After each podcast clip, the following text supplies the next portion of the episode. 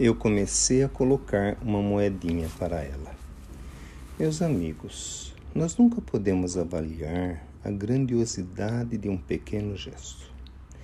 Trabalhava eu em um determinado lugar em uma época da minha vida e fazia percurso até meu trabalho caminhando. Nesse percurso, eu passava por uma senhora que ficava sentada a pedir, muito maltrajada, enfraquecida mesmo aos olhos menos observadores. Com certeza ela passava fome.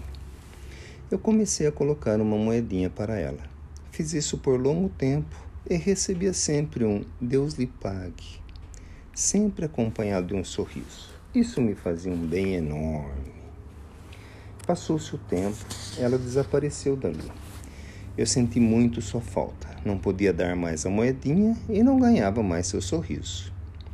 Um pouco mais de tempo adoeci. Fui parar em um hospital, pois era uma doença séria. Era um hospital público e não podia ficar com ninguém como acompanhante.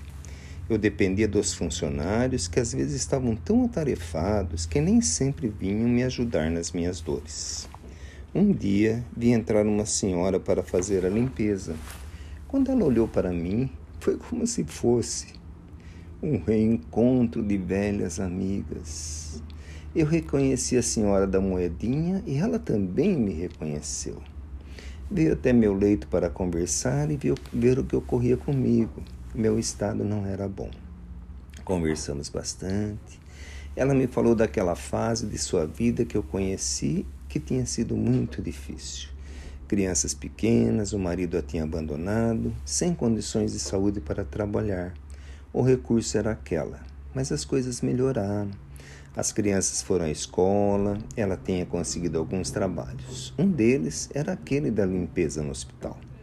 A partir desse dia, mesmo nos dias de sua folga, ela vinha ao meu leito conversar e ajudar, porque às vezes até para mexer o braço eu precisava de ajuda. E foi uma amiga até o final da minha vida, porque foi por causa daquela enfermidade que vim para este lado. Mas foi também por causa daquela enfermidade que conheci a melhor amiga da minha vida.